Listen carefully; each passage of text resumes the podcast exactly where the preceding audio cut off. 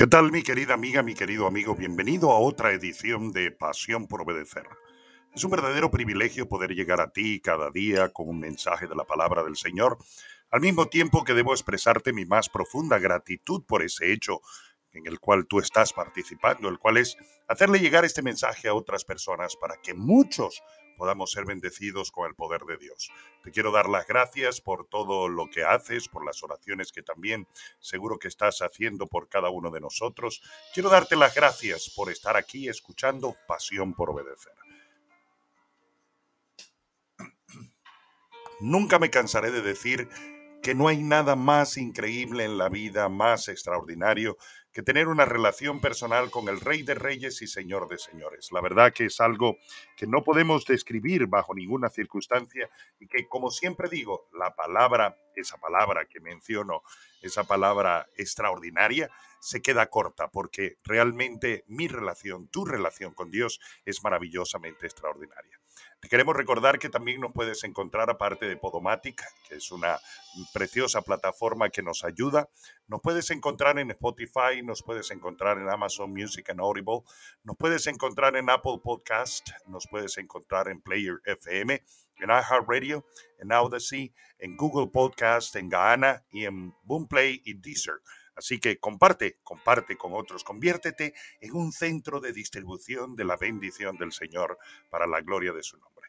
Bueno, seguimos tratando el tema de lo que hemos estado mencionando ya en cuatro podcasts, me parece cinco, que hemos estado hablando acerca de la deuda y de cómo la deuda puede perjudicarnos a cada uno de nosotros y hacernos esclavo. Y precisamente el tema musical instrumental que estamos escuchando en el fondo habla sobre eso. Yo no soy esclavo. Cada uno de nosotros deberíamos tener esa firme convicción de que no somos esclavos y por eso permanecer bajo esa gracia admirable que el Señor nos ha dado, creyendo que Él es capaz de, proveer para todas nuestras necesidades conforme a sus riquezas en gloria. Voy a intentar concluir el tema de la deuda en el día de hoy. No sé si lo voy a lograr, pero bueno, lo voy a intentar. Lo que hemos venido hablando, yo, yo quisiera resumir, es que la palabra del Señor no nos señala a cada uno de nosotros que la deuda es pecado, ¿vale? No nos dice a nosotros que, que, es un pecado pedir prestado o utilizar el crédito, no, bajo ninguna circunstancia lo dice. Pero sí nos dice a nosotros que, em, que no, no, es, no es sabio pedir prestado. Hay muchísimas personas que cuando tienen una necesidad lo primero que hacen es recurrir a un crédito, recurrir a un préstamo. Yo creo que eso es cambiar un poco nuestras prioridades.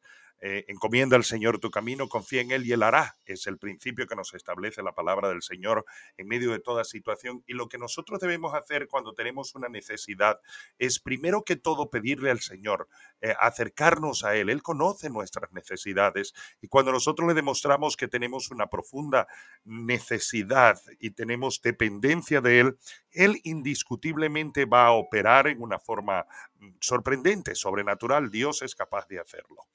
Eh, yo quiero asegurarte que Dios tiene la posibilidad de, todavía utilizar cuervos y todavía tiene viudas y todavía tiene hijos, el Señor, que de una u otra manera es capaz, es capaz, Él es capaz de proveer para en medio de una necesidad. Lo segundo que también es muy, muy importante es que nosotros deberíamos comprender que no deberíamos tampoco utilizarlo como una forma de apalancamiento para nuestros negocios, aunque hay algunos momentos en que podemos utilizar, teniendo bien claro nuestros números, un recurso externo a nuestro negocio para poder desarrollarlo aún mucho más. De hecho, yo me atrevo a deciros que la única manera en la cual el crédito puede ser positivo es cuando mis números señalan que yo puedo de alguna forma solicitar un préstamo para hacer una inversión. Escúcheme lo que estoy diciendo porque quiero dejar esto bien claro. Solicito un préstamo para una inversión. Solicito un préstamo para multiplicar el dinero eh, haciendo una inversión que me permite, que me garantiza Ah, y esta palabra es un poquillo delicada de mencionar, que me permite eh, tener cierta garantía de que yo voy a poder pagar lo que quito prestado, porque es un principio que la Biblia del Señor estresa profundamente, enfatiza profundamente, y luego además me va a permitir poder tener una ganancia por encima del pago del capital que tengo que, que hacer. Así que esa podría ser la única posibilidad, pero lo quiero repetir. Primero, necesitas ser dirigido por el Señor para hacer eso. En segundo lugar, necesitas tener números claros, garantías al máximo. Y tú podrías decirme, pero ningún negocio es garantizado, es cierto. Todo negocio implica riesgo, pero hay maneras, de, a través de un business plan, a través del sabio consejo, eh, se puede tener criterios claros de si realmente vale la pena o no hacer una inversión en un momento determinado. Es decir, no debe ser una decisión emocional.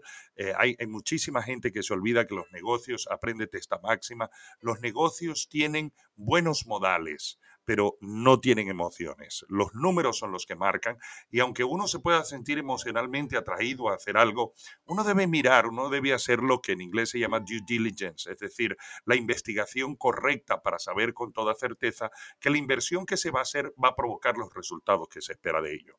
Es decir, puede haber un apalancamiento, sí, lo puede haber, pero yo debo tener garantías de que lo voy a hacer primero que todo dirigido por el Señor.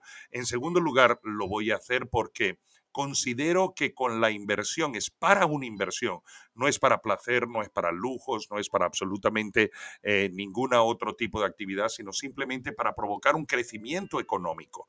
Y ese crecimiento económico debe ser garantizado a través del consejo sabio, por supuesto, pero también debemos tenerlo garantizado por el hecho de que hay números que nos certifican que la inversión que vamos a hacer eh, tiene mínimo riesgo y una gran probabilidad de poderme producir el dinero que, que debo tener para pagar la deuda y al mismo tiempo tener una garantía de rentabilidad.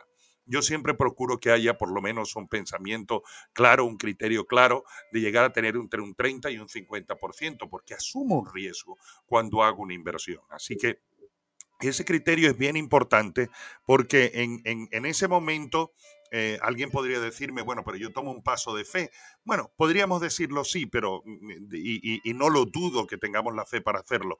Pero fe eh, mi querido amigo, mi querido hermano, concrétala, concrétala, escúchame bien, porque a veces tomamos decisiones emocionales y las emociones son muy peligrosas en los momentos de las inversiones. De hecho, por ejemplo, déjame decirte que yo he tenido la oportunidad de hacer un máster con el equipo de Warren Buffett de finanzas personales en Londres eh, hace muchísimos años, y una de las cosas que aprendí es que las emociones son eh, el principal peligro que nosotros tenemos cuando nosotros nos enfrentamos a situaciones financieras y sobre todo cuando implica hacer una, adquirir una, una deuda eh, y hacerlo para emocionalmente pues puede producir eh, condiciones catastróficas para cada uno de nosotros. Ahora, yo quiero recordarte que la máxima fundamental debe ser es que tú debes aprender a depender del Señor.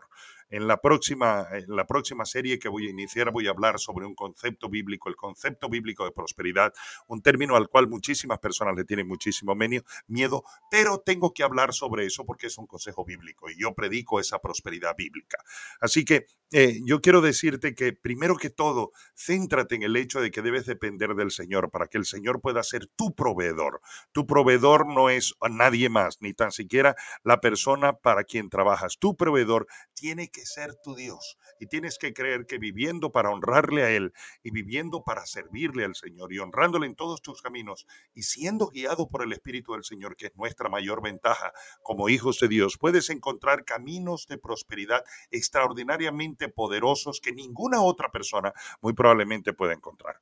Y debes asumir responsabilidad en tus retos financieros. A mí me impresiona, por ejemplo, Primera de Timoteo capítulo 5, versículo 8, que dice, porque si alguno no provee para los y mayormente para los de su casa, ha negado la fe y es peor que un incrédulo. Así que nosotros tenemos que ser gente eh, que en, en buena medida asumamos responsabilidad de nuestro crecimiento financiero. Otro versículo de la escritura que quiero decirte Proverbios capítulo 11, versículo 15, que habla de cómo debes mantener equilibrio en tus emociones para no caer en la trampa de eh, la deuda es Proverbios capítulo 11, versículo 15, que dice, con ansiedad será afligido el que sale por fiador de un extraño, mas el que aborrece las fianzas vivirá seguro. Debes tener cuidado con no ofrecer tu nombre para garantizar el precio, eh, el, el, trabajo de otra persona o un préstamo de otra persona. Debes tener muchísimo cuidado. Y recuerda lo que dice el Salmo 37, versículo 21, que tiene que ver con otro principio de la escritura que uno tiene que recordar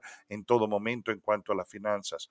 Dice, el impío toma prestado y no paga, mas el justo tiene misericordia y da. De esto estaremos hablando en la próxima serie y estaremos buscando consejo de parte del Señor.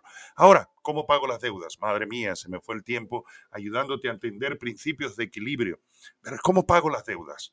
Es muy fácil, mi querido hermano. Primero que todo, Sí, es fácil. Tienes que verlo como algo fácil porque si no, tu mente va a crearte un problema extraordinario que te va a hacer sentir que va a ser imposible. Pero lo primero, seguir en el próximo programa, lo primero es que tú pidas al Señor perdón, porque de una u otra manera, cuando nosotros nos endeudamos, endeudamos, mi querido hermano, es como si le regaláramos a Dios, como si de alguna forma, y no lo digo en una forma ah, crítica, ni lo digo para, para juzgarte, no, lo digo para animarte, para animarte a que juntos aceptemos algo. Muchas veces nos metemos en deuda simple y llanamente porque no sabemos esperar en el Señor, porque no sabemos clamar y no sabemos pedir, y no sabemos provocar, de eso es la próxima serie, provocar que Dios aumente su bendición y aumente sus ingresos sobre nosotros y nos metemos en un serio problema.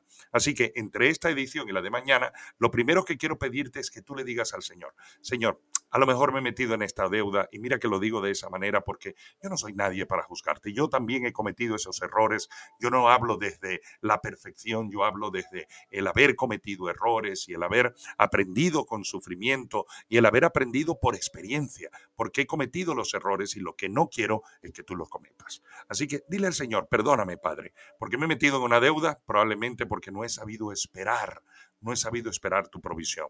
Guíame, Señor, en el nombre de Jesús. Y mañana hablaremos de cómo fácilmente en el Señor, esa es la condición, fácilmente solo en el Señor podemos salir de las deudas. Que Dios te bendiga y te guarde, que le haga resplandecer su rostro sobre ti. Yo hablo una palabra de bendición sobre tu vida. Hablo paz, hablo tranquilidad, hablo bendición, hablo serenidad, hablo la certeza de que Dios está contigo. Hablo bendición sobre tu matrimonio, sobre tus hijos. Hablo bendición sobre tu salud. Te declaro sano en el nombre de Jesús. Hablo los beneficios de la salvación sobre tu vida y hablo también en el nombre de Jesús por el poder de la palabra, que tu corazón arda de amor por Él y te declaro en victoria financiera. Hablo bendición sobre tu negocio, en el nombre que está por encima de todo nombre, en el nombre de nuestro Señor Jesucristo. Hasta nuestro próximo encuentro en Pasión por Obedecer. Y recuerda, vive para honrar a Dios, porque Dios honra a los que le honran.